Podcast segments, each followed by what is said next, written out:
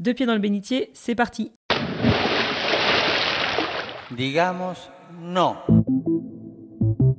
a una economía de exclusión e inequidad. Nous les gueux, nous les peu, nous les chiens, nous les riens, nous les maigres, nous les nègres, qu'attendons-nous? Nous n'attendons plus rien de la société telle qu'elle va. Dans un ciel sans repère, nous cherchons de nouvelles couleurs.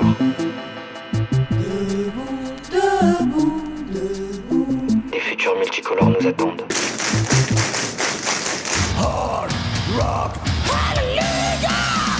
How dare you! Bienvenue dans le podcast qui pose un regard catho sur les luttes de notre temps. Salut Clémence. Salut Martin. Alors pourquoi on lutte aujourd'hui?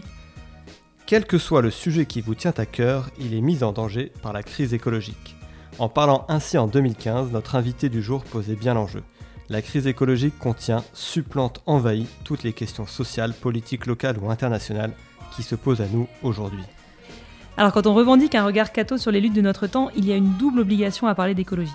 D'abord parce que la lutte contre le dérèglement climatique est sûrement celle qui conditionne toutes les autres, Martin vient de le dire. Et puis parce que depuis 2015 et la parution de l'encyclique Laudato Si, la conversion écologique n'est plus une option pour les catholiques. Avec ce texte, le pape François a fait entrer l'écologie dans le radar de l'institution. Mais en Église, c'est comme en politique, derrière un consensus apparent, ce sont des visions du monde différentes qui s'affrontent. Que ce soit une nouvelle manière d'habiter, de se déplacer, on peut parler aussi d'écoféminisme, d'effondrement, tout cela méritera qu'on y revienne. Mais pour commencer, et pour un premier épisode sur l'écologie, nous avons choisi avec notre invité d'explorer deux lignes de rupture et la manière dont la théologie vient les éclairer. Il n'est plus à démontrer que la course effrénée à la croissance à tout prix est la cause principale de la crise écologique. Mais est-ce que pour autant il suffirait de décroître? Mais alors comment Et pour aller où? Et puis quelle place pour l'humanité, création divine sur la Terre, quand l'être humain a aujourd'hui bouleversé le monde à tel point qu'il en a modifié l'ensemble des écosystèmes, jusqu'à leur fonctionnement même, ce qui fait que nous sommes entrés dans une nouvelle ère géologique qu'on appelle l'Anthropocène. Et pour cette fois, ce n'est pas un regard uniquement catho, mais chrétien que nous poserons sur cette lutte de notre temps, puisque notre invité est protestant, docteur en théologie et militant écologiste. Bonjour Martin. Bonjour. Bonjour Martin, alors on dit euh, notre invité, mais c'est plutôt nous qui sommes invités aujourd'hui, puisque tu nous reçois chez toi à Strasbourg, merci beaucoup. Avec plaisir. Alors Martin, tu as euh, coordonné la campagne pour le climat de la Fédération luthérienne mondiale euh, au COP 19, 20 puis 21. Euh, tu es aujourd'hui co-directeur de la campagne Living the Change pour l'organisation mondiale Greenface et tu te définis comme théologien écologique. Alors on se demandait ce que ça voulait dire théologien écologique. Est-ce que tu es un théologien qui, qui, trie ses déchets? Voilà, alors ça veut dire plusieurs choses, euh, mais l'idée de base consiste à dire que au sein de la théologie, qui est un monde véritablement immense, il suffit de voir les bibliothèques, euh, que j'ai une spécialité. Et la spécialité, c'est ce qu'on appelle traditionnellement la théologie de la création, et de manière contextuelle, aujourd'hui, à l'aube du 21e siècle, mais en fait, ça a commencé déjà dans les 50 dernières années, euh, la question de la crise écologique, ou qui n'est pas une crise d'ailleurs, on en parlera plus tout à l'heure euh, face à l'Anthropocène. Euh, donc un regard théologique qui renouvelle, qui reprend la question traditionnelle de la création et qui, en même temps, assume le défi de notre temps et a une parole qui est particulière à ce moment historique. Alors ta réflexion sur l'écologie s'est principalement mise en œuvre dans ton travail de recherche qui a abouti à une thèse euh, sur le lien entre théologie et décroissance. Et notamment, là, tu t'es basé euh, sur les travaux de Serge Latouche pour la décroissance, qui lui se revendique athée, si je ne me trompe pas. Euh, Qu'est-ce qui t'a amené à relier la théologie à une théorie euh, économique, ou en tout cas une approche économique qui est la décroissance, et comment ça peut s'articuler? Oui. Alors la première chose à dire, c'est que ce moment intellectuel est le second pas. Le premier pas fut celui de la prise de conscience du défi écologique lors d'un tour du monde que j'ai vécu entre la fin de mon master et le début de mon doctorat, où euh, il y a eu le moment expérientiel. Et notamment, c'est ce que je raconte souvent, mais euh, voilà, c'est la seule histoire. euh, c'est notamment mon voyage en Inde. Enfin, j'ai passé deux mois en Inde, vraiment en mode backpacker, comme on dit, avec 20, 20 euros par jour de budget et tout ça. Et, et j'ai pris vraiment la claque de la crise écologique qui se voit à tous les niveaux. Ça vous accroche l'œil, bien sûr, avec les montagnes de plastique, les oreilles avec le chaos indescriptible des villes indiennes, le nez, parce que là-bas, ça pue, quoi. Enfin, Enfin, il faut, être clair, euh, l'eau, vous la sentez avant de la voir. Euh, vraiment, ça vous prend à tous les niveaux. Et moi, ça m'avait pris euh, plus que ça encore, puisque j'avais une petite plaie à la bouche qui n'a pas guéri du fait de la pollution atmosphérique. Et du fait de la pollution, m'ont dit les médecins après coup, en fait, l'infection s'est propagée dans tout le corps et en fait, j'ai failli ils m'ont rattrapé à deux doigts de la septicémie, de l'infection généralisée. J'ai passé trois jours à l'hôpital avec des antibiotiques purs, liquides, en intraveineuse, qui m'a complètement cramé les veines d'ailleurs.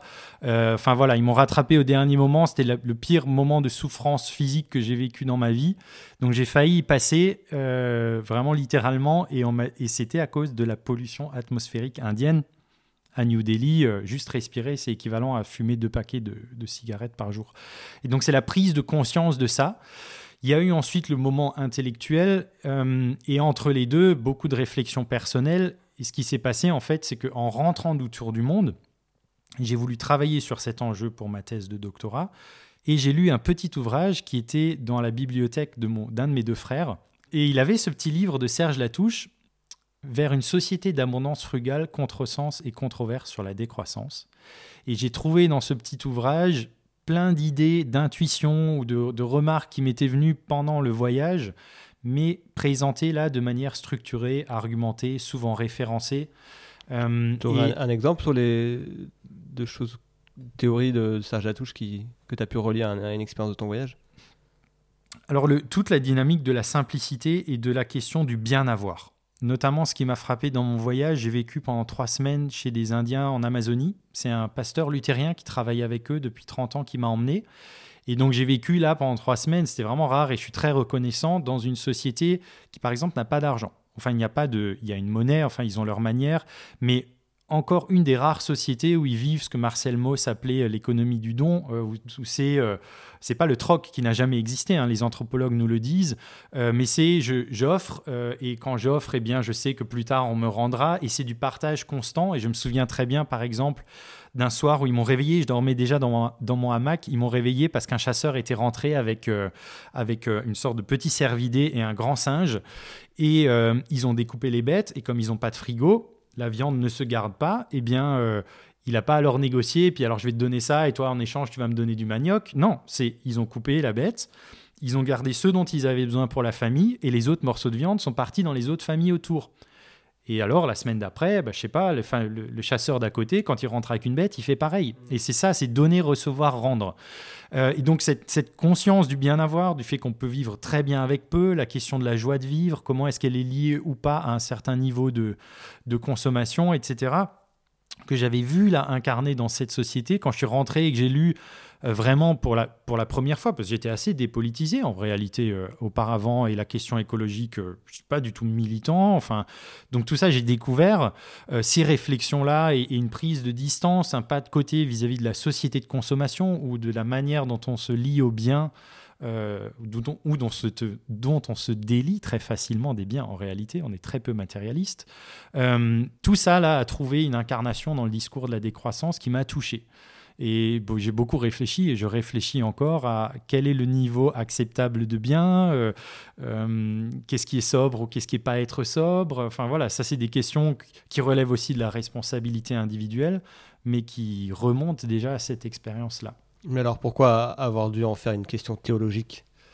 Voilà, alors moi bien sûr j'étais sur mon parcours, j'avais fait mes études euh, de théologie et j'imaginais à un moment donné être pasteur, mais je voulais avoir l'occasion dans mes études de vraiment creuser une question euh, profondément. Et au retour de voyage, euh, je me suis posé la question, est-ce que je fais une thèse ou pas? Et mon directeur de mémoire de master, qui s'appelle André Birmelet, il m'avait dit, mais Martin, vous avez besoin de vous reposer. Et dans les deux sens du terme, se reposer et se re-poser. Là, le- la- ma vision du monde avait changé, mon expérience n'était plus la même, il fallait de nouveaux fondements, il fallait poser des nouveaux piliers. Et pour ça, il faut penser. Et pour bien penser, il faut lire. On ne pense pas bien seul, on pense bien ensemble. Et donc il m'a dit, mais soyez candidat à un contrat doctoral, si vous l'obtenez, rendez-vous compte, vous allez être payé pour lire les livres que vous avez envie et vous reposer. donc euh, je dis, ok, on y va. On se repose Et- quand on fait une thèse. voilà, avec le jeu de mots, n'est-ce pas? Euh, Et donc je l'ai obtenu et, et, et- et voilà. Et ensuite j'ai mené ce travail-là. Et dans la théologie, parce que la théologie, bien sûr, s'est constituée en discipline de théologie écologique. Il y avait des interrogations sur la croissance. Ça, c'est quelque chose, par exemple, dans des textes du Conseil œcuménique des Églises, vous trouvez déjà dans les années 80 la dénonciation de la croissance exponentielle infinie alors qu'on est dans un monde fini. Mais le mot décroissance, ou euh, quelque chose qui est vraiment pas seulement interroger le croître, mais, mais, mais avoir un mot euh, qui est conceptualisé par le politologue Paul Ariès comme un mot obus, c'est-à-dire un mot bombe, un mot qui vient pour mettre en cause, un mot qui refuse euh, la formule du développement durable ou de la croissance verte comme des oxymores illusoires ou pour le moins très peu réalistes et très peu plausibles. voilà, quelque chose qui est à ce point en rupture et en résistance bah, j'ai fait une petite recherche, il y avait deux, trois éléments, mais il y avait très très peu de choses. Et donc, euh, j'avais là un sujet original, c'est ce dont rêvent euh, tous tes arts. Euh, et donc, je me suis lancé là-dedans avec l'intuition qu'il y aurait quelque chose à dire, mais vraiment de l'ordre de l'intuition. quoi. J'étais, Il fallait creuser presque le chemin au fur et à mesure que, que, j'avançais. Et alors, bon, on va pas faire la thèse en, en, 80 secondes, mais en tout cas, nous, en réfléchissant un peu ce sujet, et euh, on a l'impression que Jésus, il appelait déjà cette forme en fait de, simplicité, euh, de sobriété. Donc, euh, on pourrait presque, en faisant un grand anachronisme, hein, dire que Jésus était le premier des, croissants. Et pour autant, on, voit aujourd'hui que dans les sociétés occidentales, qui ont été largement forgées par le christianisme et par la pensée du Christ, on est tombé dans un système de, presque d'idéologie de croissance. certains disent croissanciste. comment on en est arrivé là? C'est-à-dire, comment on est arrivé à cette contradiction? Oui, ça c'est une question difficile parce que ça ouvre tout le dossier historique du passage de, euh, en tout cas c'est comme ça que l'identifie Serge Latouche et je trouve ça juste de dire que nous nous, nous sommes constitués en économie, ce qui déjà est un pas imaginaire parce qu'il y a eu des sociétés, je pense, sans économie, au sens où il y a des sociétés qui ne considéraient pas qu'il y avait une sphère distincte de l'agir humain que l'on nommerait économique. Il y aurait des activités qui seraient économiques, d'autres non. Que couper des carottes quand vous les vendez, c'est économique. Les couper chez vous, ben, c'est juste la vie. quoi. Euh, enfin voilà. L'apparition même de l'économie, c'est un moment imaginaire dans, dans, on va dire, dans notre représentation du monde occidental. Ensuite, le passage à une économie en croissance, puisque dans un premier temps, euh, bon, il y a la révolution industrielle, euh, il y a l'émergence de pratiques capitalistiques qui ne sont pas encore systématisées ou qui ne sont pas encore en système, mais qui se constituent petit à petit euh, structurellement, et les progrès de la science, etc., des gains en productivité, donc une société qui rentre dans une dynamique de croissance exponentielle. Donc là, on est une société en croissance, pardon, une économie en croissance. On passe ensuite à une économie de croissance, qui a besoin de la croissance pour se soutenir et qui là vraiment est entré dans un modèle capitaliste où, et l'esprit du capitalisme pour reprendre cette formule, c'est que les gains euh, qui sont engrangés ne sont pas dépensés dans des dépenses somptuaires ou de prestige, ou, euh, mais sont elles-mêmes du capital réinvesti pour produire plus de capital. Et là, vous entrez dans un cycle qui, par nature, est croissanciste. Du coup, cette rupture-là, tu la situes à quel moment d'une économie en croissance à une économie de croissance? Je dirais, enfin, de ce que je me souviens chez La Touche, euh, ça serait au dé euh, fin de la Deuxième Guerre mondiale, dans le début des Trente Glorieuses, euh, quand on va passer... Alors c'est compliqué hein, de mettre des dates, en plus je ne suis pas historien, donc j'ai une prudence, et je le dis. Euh, cela étant dit, vous avez la révolution industrielle, donc euh, l'organisation rationnelle du travail, c'est une chose, mais vraiment dans une économie de croissance, ça va être avec l'invention de la publicité, l'invention de la mode, l'entrée dans aussi les processus d'obsolescence, dont l'obsolescence programmée n'est pas la plus importante d'ailleurs, hein, parce que bien sûr il y a des exemples, mais l'obsolescence psychologique, c'est-à-dire de se dire en regardant un objet qu'il est moins beau que le nouveau qui est sorti, alors qu'il est tout à fait encore fonctionnel et bien plus puissante. Enfin bon, donc c'est vraiment avec l'émergence de la société de consommation euh, dans, après les années 50, les années 60, euh, qu'on rentre, je pense, dans une économie de croissance et même dans ce que, au bout du compte, la touche appellera une société de croissance. C'est-à-dire que votre système économique ne peut pas être lui-même constamment en train de produire et de consommer plus s'il n'y a pas dans la culture des étais culturels qui soutiennent cela, qui invitent à cela et qui perpétuent cela. Et donc il y a un lien profond entre l'imaginaire et le système et les actes personnels. Et ça, c'est trois plans, par exemple, notamment dans des programmes décroissants, il y a le travail sur les trois plans. Il y a changer d'imaginaire, il y a changer, on va dire, la structure socialo-économique ou économico-sociale, et c'est notre rapport aux biens et aux services. Euh, et ça, vraiment, ça se développe dans une société, et j'enfonce vraiment une porte ouverte, je vous, demande de m'excuser, mais quand on va dire que euh, le bonheur est intégralement lié au bien et qu'on met un signe égal entre avoir plus et être plus heureux, ou avoir un bien-être accru, ça, c'est une considération imaginaire. La partie économique de cet imaginaire est peut-être le plus évident, mais en sous-jacent, il y a plein d'autres choses. Et la touche, il ouvre vraiment très largement, c'est la question de l'imaginaire occidental. Donc c'est aussi notre rapport à la nature, le fait de voir euh, du vivant comme étant une ressource, un stock, le fait d'avoir une vision utilitaire de la nature qui est quelque chose qui est au service et qui n'a éventuellement de la valeur que si et à mesure que ça rend service, que ça peut être instrumentalisé, l'idée de progrès, euh, l'idée de nouveauté, la valorisation de la nouveauté ou de l'innovation, on a une sorte de culte de l'innovation. À partir du moment où c'est neuf, c'est censé être mieux. Ben non, il y a des trucs qui sont neufs, franchement, c'est un pas en arrière. Euh, et, puis, et puis, tout le langage économique plus large, se rendre compte, par exemple, un produit, de la manière la plus neutre possible, j'imagine le langage de dire si c'est un objet, hein, quelque chose de matériel, pas un service qui est rendu, mais un objet qui est produit par l'économie, l'économie appelle ça un bien. C'est quand même incroyable. Il y a des choses qui sont produites par l'économie qui ne sont pas des biens, qui sont des mots. Euh, mais en nommant ça un bien, quelque part, de manière implicite, qui va s'opposer à la multiplication des biens? Ça, n'aurait pas de sens. On ne s'oppose pas à la multiplication du bien. Pourquoi on appelle ça bien? Ou, ou d'autres choses. Euh, l'économie appelle utilité tout élément qui est vendu.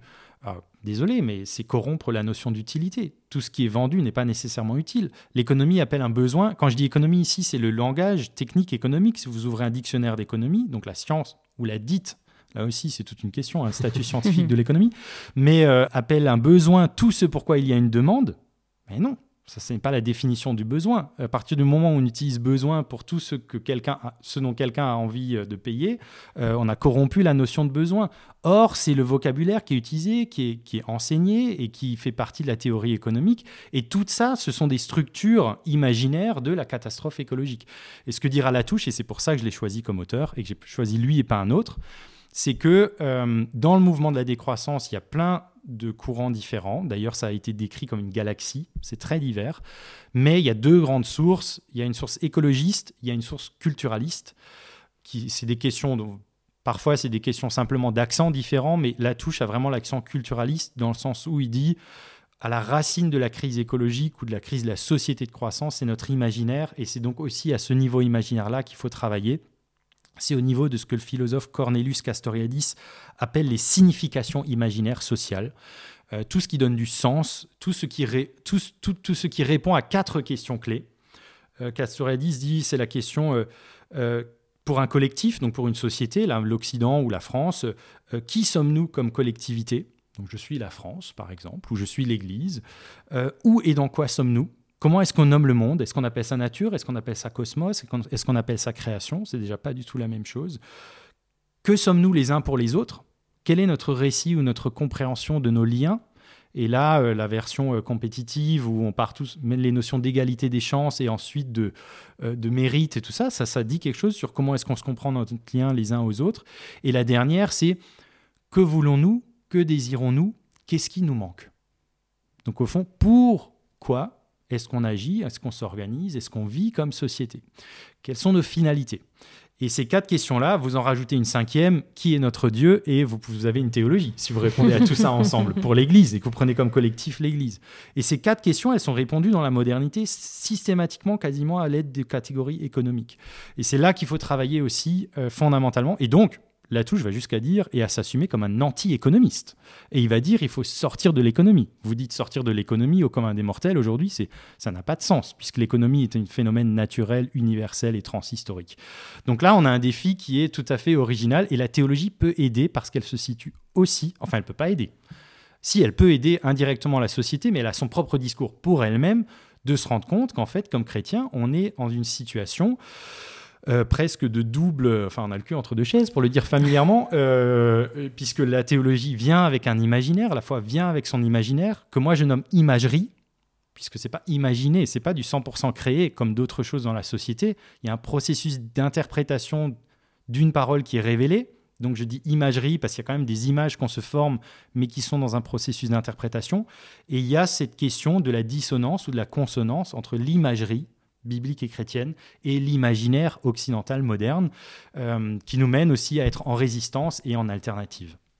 Alors, du coup, du côté de la théologie, qu'est-ce que la théologie protestante a à dire de la décroissance? Parce que ta thèse, me semble, c'est croître en Dieu, même si tu le mets sous la forme interrogative.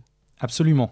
En fait, ce que j'ai remarqué en travaillant la touche et, comme je le disais, cette porte d'entrée culturaliste, c'est si on prend au sérieux le fait que nous sommes une société de croissance, qui a mis la notion de la croissance, de l'augmentation en son cœur, et que le mot décroissance, du fait du préfixe dé, vient mettre en question la croissance, eh bien, la problématique qui se pose pour la théologie n'est pas d'abord de savoir est-ce que, comme chrétien, on valorise la simplicité, la sobriété, voire, formule traditionnelle, la pauvreté évangélique, donc une, une certaine diminution ou réduction.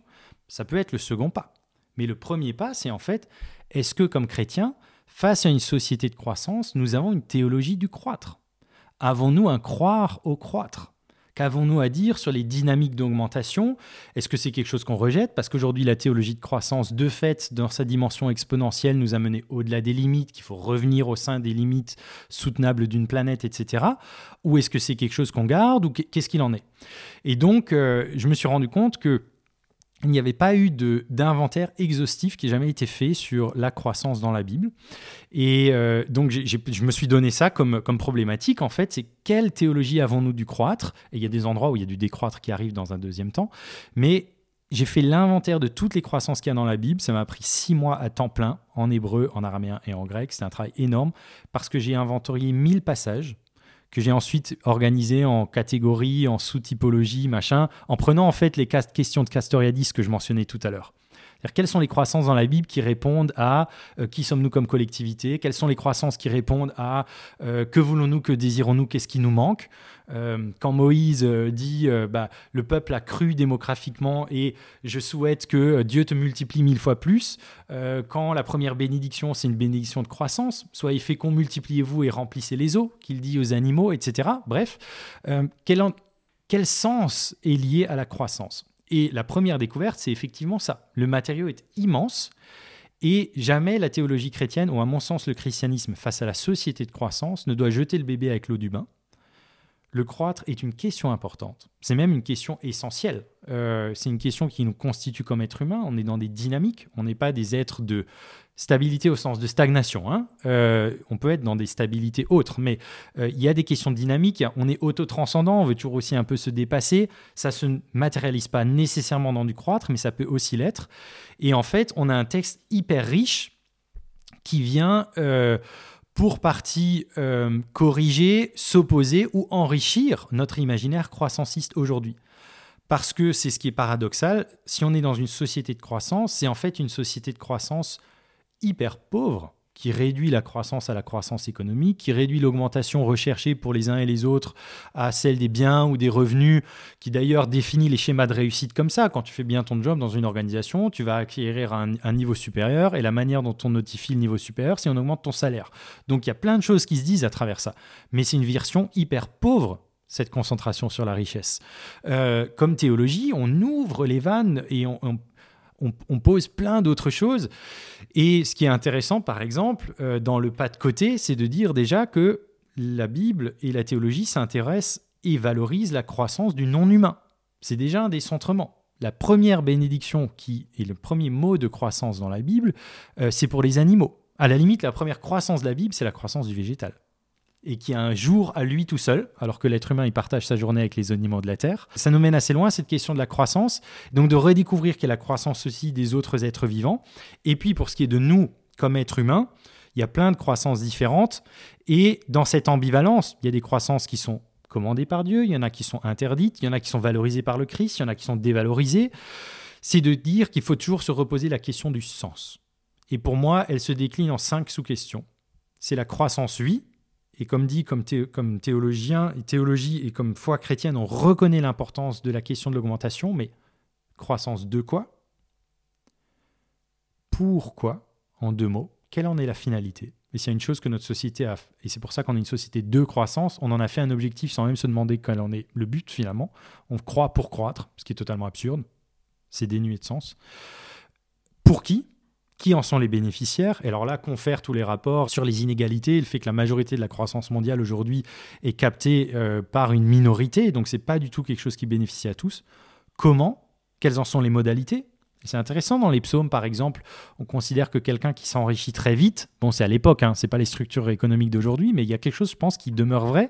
Quelqu'un qui s'enrichit très vite, sa, vie, sa richesse disparaîtra, il se fanera comme une plante au soleil, parce que s'enrichir vite, c'est forcément s'enrichir sur le dos de quelqu'un. Donc c'est pas une croissance juste de la richesse et, et ça ne se soutiendra pas. Et le jusqu'où?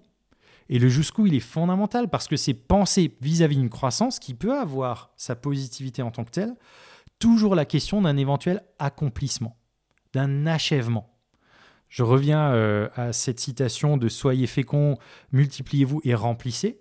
La croissance démographique des animaux ou démographique des êtres humains, elle n'a pas de valeur en soi, elle a une valeur instrumentale parce qu'elle permet le remplissage de la Terre, ce qui veut dire que Dieu n'a pas créé le monde pour être un espace vide, c'est que ce soit un habitat habité à profusion.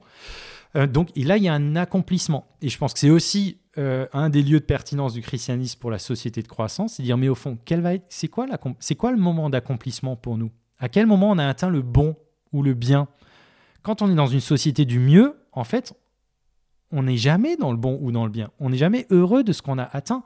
Donc penser le bon ou le bien face à la nécessité du toujours mieux, c'est c'est complètement euh, faire une révolution dans la considération même du croître et penser qu'il peut y avoir un achèvement.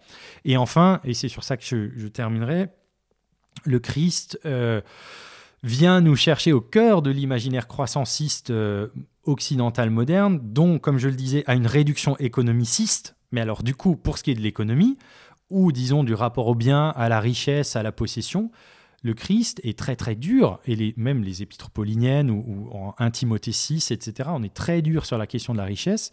Et s'il y a la reconnaissance qu'il y a un niveau d'avoir nécessaire, essentiel, et toujours le, la Bible partout et le Nouveau Testament euh, sera en lutte contre la pénurie, c'est-à-dire la misère, au-delà du bien avoir, le Christ dit en Matthieu 6, il dit, cessez de vous amasser des trésors sur terre, amassez-vous des trésors au ciel, car là où est ton trésor, là sera ton cœur.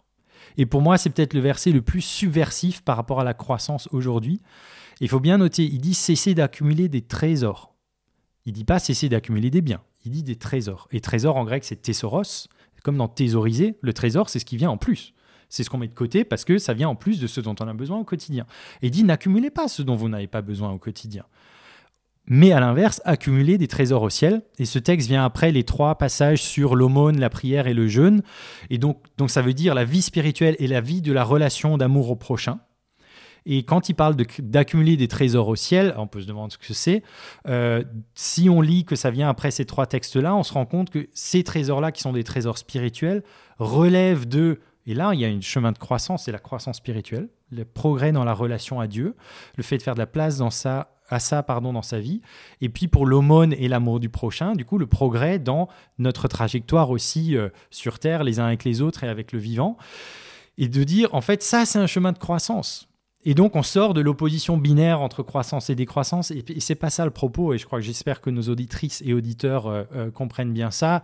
Faire moins pour faire moins, c'est tout aussi stupide au sens privé de sens que de faire plus pour faire plus. Mais qu'est-ce qu'on veut faire croître? Qu'est-ce qu'on veut faire décroître? Quels sont les niveaux du bien euh, dont on est heureux et dont, à la limite, on pourrait dire qu'il y a une vertu chrétienne qui est le contentement. moi, j'aime bien ça par, par rapport à sobriété ou simplicité, parce que dans contentement, il y a deux choses. Il y a être content et il y a être contenté. Et je peux être content d'être contenté. et reposer ces, ces cinq questions-là. Pourquoi? Pour qui? Comment? Euh, de quelle croissance il est question et jusqu'où.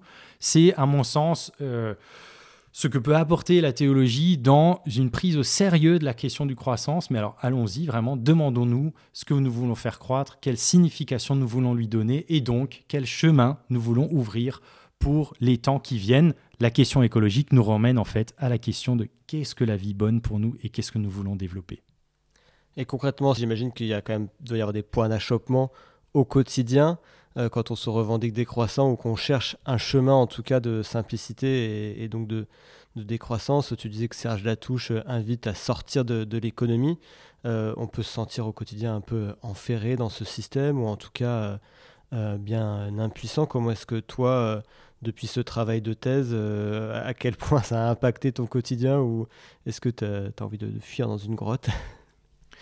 Alors c'est très compliqué parce que, et je crois qu'il faut être honnête sur ce côté-là. Euh, dire, c'est la limite de formules comme la sobriété heureuse ou la simplicité joyeuse qui disent quelque chose de vrai et on a besoin, quand on, quand on s'exprime publiquement et qu'on veut emmener des gens, etc., il faut aussi avoir un projet qui relève du désir, de l'envie, euh, d'une société qu'on a envie de construire ensemble parce qu'on a un appétit pour ce qu'elle nous apporterait, pas simplement parce qu'elle permettent d'éviter telle menace ou tel risque.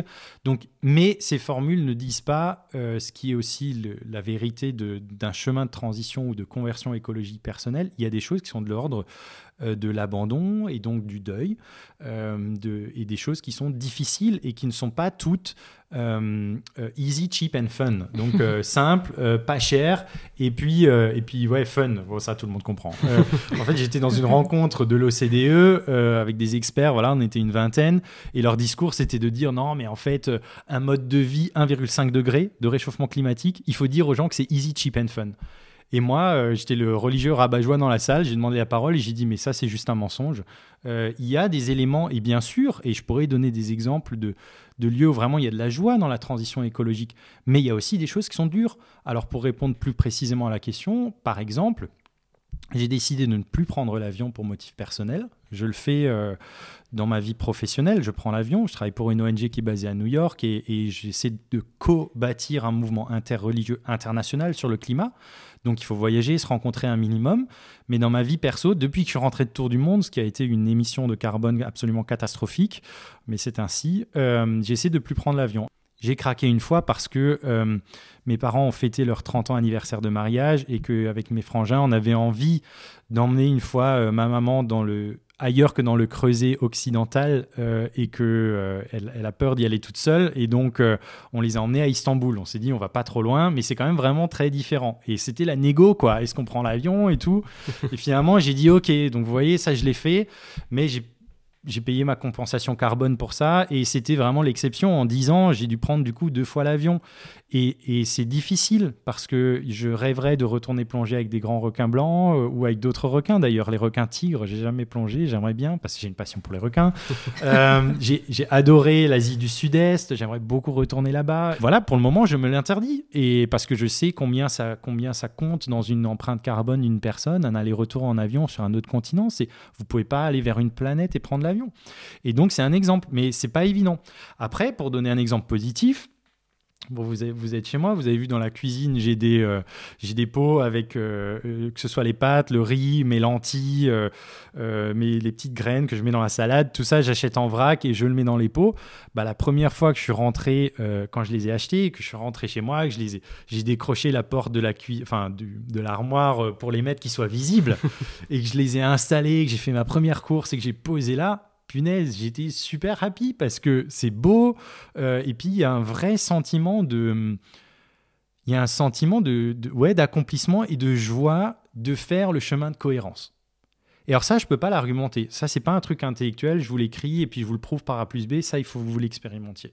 Et je suis sûr que vous l'expérimentez de certaines manières aussi dans vos vies. Mais quand on, quand on fait petit à peu, petit à petit, et vraiment, je crois que la métaphore du chemin, elle est fondamentale. Les gens s'imaginent monter par la face nord tout en haut de la montagne, alors qu'on chemine. Euh, quand on est en chemin, eh ben, les petites étapes, elles ont de la valeur. J'aime bien ce que dit le pape dans Laudato aussi, qu'il y a une noblesse. Il y a une noblesse du petit geste. Geste d'amour, il dit. Ouais, mm. c'est toute une question. Hein. On peut en discuter, euh, le personnel, le collectif, le systémique. Mais enfin, quand on est en chemin, personnellement, il y a une noblesse de ce geste-là et il y a un sentiment de voilà, qui est juste, qui est juste super quand on, quand on fait ces avancées-là. Et donc, en ce sens aussi, les formules de sobriété heureuse ou de simplicité joyeuse, elles sont justes, surtout aussi quand elles sont vécues en groupe. Ça, je pense que c'est quelque chose de... Euh, quand on le fait ensemble ou quand on est dans une aventure humaine. Moi, la commission écologie, ça on l'a pas dit tout à l'heure, mais je préside la commission écologie, justice climatique de la Fédération protestante de France. C'est mon lieu de bénévolat. Euh, et bien dans ce groupe-là, euh, c'est juste aussi un groupe que j'adore parce que c'est super sympa, on est intergénérationnel, on s'entend bien et on a commencé par une retraite ensemble. En fait, il y a une aventure humaine. Mmh. Et si j'aurais un conseil, c'est ne menez pas seulement ça tout seul. Euh, comment est-ce que vous pouvez le faire avec un groupe d'amis ou, ou dans votre paroisse, si ça s'y prête ou autre Parce que ensemble, euh, bah, je travaille avec des Africains, euh, il y en a plusieurs qui ont comme réponse automati- automatique à leurs emails, c'est ensemble c'est mieux. Et c'est très juste, euh, ensemble c'est mieux, et donc ces chemins-là, il faut les penser aussi de manière collective. Alors, tu citais euh, Laudato Si. On va évidemment pas faire un épisode sur l'écologie euh, comme catholique sans citer Laudato Si. Et c'est vrai que depuis 2015, euh, en tout cas sur la question de la décroissance, les, les catholiques écologistes ont un allié de poids en la personne du, du pape François. Je cite dans le paragraphe 193, François dit L'heure est venue d'accepter une certaine décroissance dans quelques parties du monde, mettant à disposition des ressources pour une saine croissance en d'autres parties. Et de manière générale, euh, Laudato a été un texte fondateur hein, pour les catholiques en termes d'écologie. Et comme d'habitude, on, a envie euh, d'aller creuser un peu la parole, euh, entre guillemets, officielle de l'Église sur ce sujet. Alors cette fois, on n'est pas allé très très loin chercher euh, notre expert, puisque c'est toi, Martin, Martin Montilalobi, qui nous éclaire sur Laudato Si. Alors c'est pas juste pour se faire plaisir, hein, Martin, tu es journaliste à la revue Projet, et tu as notamment réalisé en 2017 la web-série Clameur, une série habitée par euh, Laudato. Donc, est-ce que tu peux nous présenter les ruptures que propose euh, cette encyclique parue en 2015 Donc là, il faut que je fasse l'expert. Non, mais le terme de rupture est intéressant parce que moi j'estime, et je suis pas le seul, que Laudato Si est clairement un texte révolutionnaire. C'est une encyclique. Qu'est-ce qu'une une encyclique? On va dire, pour faire simple, euh, c'est un texte écrit par un pape, une encyclique, et quand un pape veut dire quelque chose de très important, c'est une encyclique, c'est le texte le plus important dans la hiérarchie des textes écrits par un pape. Et c'est intéressant parce que donc là, il l'a- il l'adresse vraiment à, euh, tous les habitants de, la Terre. Généralement, dans les encycliques sociales, donc là, le pape a dit que c'était une encyclique sociale qui rejoint ce corpus de la pensée sociale de l'Église. Il s'adresse à toutes les personnes de bonne volonté. Et là, il va encore plus loin. Il dit non, là, c'est très important. C'est sur la sauvegarde de la maison commune, la planète Terre. Je m'adresse à tous les habitants de la Terre. Et il y a un petit. Il n'a pas sorti n'importe quand cette encyclique. Il l'a sorti au printemps 2015, quelques mois avant la COP 21. Donc on sent aussi que là, le pape, il, joue, il a une conscience des enjeux géopolitiques et il joue un peu son rôle aussi de, chef d'État, même si c'est un tout petit État comme le, Vatican. Alors quoi de neuf avec cette encyclique il, parle d'écologie intégrale, c'est peut-être le terme un peu, on va dire le, euh, conceptuel euh, le, plus novateur dans, dans ce texte-là par rapport euh, à, à ses prédécesseurs. Et donc par quoi ça commence? Ça commence tout simplement par accepter de voir ce qui va mal dans la société. hein. Le pape François est très inspiré par le voir, juger, agir qu'on peut retrouver dans les mouvements d'action catholique. Et accepter de voir ce qui va mal, c'est accepter de, qu'on est, voir qu'on est face à une crise. Et lui, il nomme cette crise crise socio-environnementale. Il dit même une seule et complexe crise socio-environnementale. Et de manière un peu plus sensible, il nous invite à écouter tant la clameur de la terre que la clameur des pauvres. Et donc il va être sans cesse sur cet aller-retour ou sur ce lien, tout est lié, revient souvent, entre questions sociales et questions environnementales. Et les racines de cette crise, il en pointe deux dans le comportement euh, humain. Le paradigme technocratique, alors qu'est-ce que ça veut dire? Ça fait un peu barbare, mais donc le paradigme, c'est une manière de voir les choses. Et technocratique, c'est la technique, et cratique, le pouvoir. Voilà, c'est comment est-ce que le pouvoir de la technique nous impose une manière de voir les choses dans la société. Et le deuxième, euh, la deuxième racine de cette crise socio-environnementale, c'est l'anthropocentrisme dévié. Je pense que le pape ne balaye pas l'anthropocentrisme, la- le christianisme est une religion anthropocentrée, mais lui il parle d'anthropocentrisme dévié, c'est-à-dire à un stade où euh, tout ce qui est euh, tout ce qui nous entoure, nous en tant qu'êtres humains, n'est plus que relatif à nous et à notre façon de voir les choses et à nos, à nos, à nos besoins, à nos objectifs. Et par exemple, il, invite à considérer les autres espèces de la création, qui ont une valeur propre au regard, en tant que créatures, au regard de Dieu, et qu'elles ont, elles ont elles-mêmes leur propre chemin vers Dieu, et, que donc ces, deux, ces, racines ont- sont dues à des relations fondamentales euh, brisées, et il en cite trois, la relation à Dieu, la relation à, la terre et la relation aux autres, aux prochains. Et il dit que c'est des relations fondamentales intimement liées et qui sont brisées à l'extérieur et à l'intérieur de nous. La question du lien est, très présente dans, dans Laudato aussi. Et donc, une fois qu'on a, qu'il a dit ce qui allait mal, il propose aussi des, des pistes hein, quand même pour, euh, pour avancer. Donc c'est un véritable appel au changement, euh, cette, euh, cette encyclique. Et c'est ça qui est, intéressant quand il appelle au, changement. Le chapitre numéro 5, c'est un chapitre sur les euh, quelques pistes d'action. Mais il va beaucoup parler du dialogue. Souvent, on oppose le fait de parler et le fait d'agir. Et lui, quand il dit il faut agir, il invite au dialogue. Donc on va retrouver le dialogue au niveau international, entre le national et le local. Donc là, c'est plutôt sur l'aspect politique. Mais faire dialoguer aussi politique et économie, les religions avec les sciences et les religions entre elles. Et que tout ça, ça doit nous inviter en fait à ce que le pape appelle la conversion écologique. Donc la conversion, bah, c'est un mouvement de décentrement, hein. c'est sortir de soi pour, euh, pour changer de, direction et aller vers un chemin vers la sobriété, mais aussi un chemin de sobriété et d'humilité, de faire alliance ensemble dans cette gestion de la, la, maison commune, comme dit le, pape pour appeler la, planète Terre. Et que ça, donc, il parle beaucoup de style de vie. Donc là, on en parlait un peu avec euh, Martin euh, sur, sur comment est-ce qu'on change individuellement nos, styles de, nos, styles de vie. Mais il invite aussi à des changements plus structurels et donc là, il y a un peu tout un éventail hein, entre les changements les, plus intimes, enfin les plus intimes, les, plus simples, les plus personnels. Il parle de, mettre un pull plutôt que d'augmenter le, radiateur. Mais à l'opposé, il va, euh, il invite à remplacer les technologies reposant sur les combustibles fossiles, par exemple. Et quand on regarde un petit peu comment la société fonctionne, on sent à quel point là, c'est un, chantier qui est, qui est énorme. Donc il y a, un éventail euh, euh, large. Donc voilà, c'est un texte très puissant et, qui n'est pas dénué d'espérance. Et ça, il faut vraiment le, sentir, le, pape transmet vraiment ça, cette espérance comme moteur de conversion. Il nous invite, il dit, à marcher en chantant, que nos luttes et notre préoccupation pour cette planète ne nous enlèvent pas la joie de l'espérance. Et donc, euh, on va continuer à en parler avec euh, Martin Kopp euh, aujourd'hui, mais cette joie qui, nourrit cette conversion et, et, qui invite à une action nécessaire. Et donc, euh, toi, Martin, je, suis entourée de Martin, je suis désolée. Oui, aujourd'hui, ça ne m'échappe pas. Euh, comment euh, comment tu as perçu ce texte, Laudate aussi Comment ça a été perçu aussi plus largement par la communauté protestante? C'est vrai que les catholiques sont pour eux, c'est, enfin pour nous, du coup, c'est un outil euh, important et, parfois on a tendance à le brandir un peu en étendard comme si on avait inventé d'un coup l'écologie. Il y avait quand même des choses qui se faisaient avant et en dehors de ça. Donc, est-ce euh, il y a une nouveauté aussi euh, pour toi dans ce texte ou est-ce que c'est des choses que finalement qui étaient déjà dites par ailleurs? Alors, il y, a, deux questions dans la question. C'est comment est-ce que moi je l'ai reçu et puis quel en est le contenu et éventuellement l'apport? Pour ce qui est de ma propre réception, j'ai trouvé ce texte magnifique. C'est un texte qui m'a touché, comme il a touché beaucoup de gens.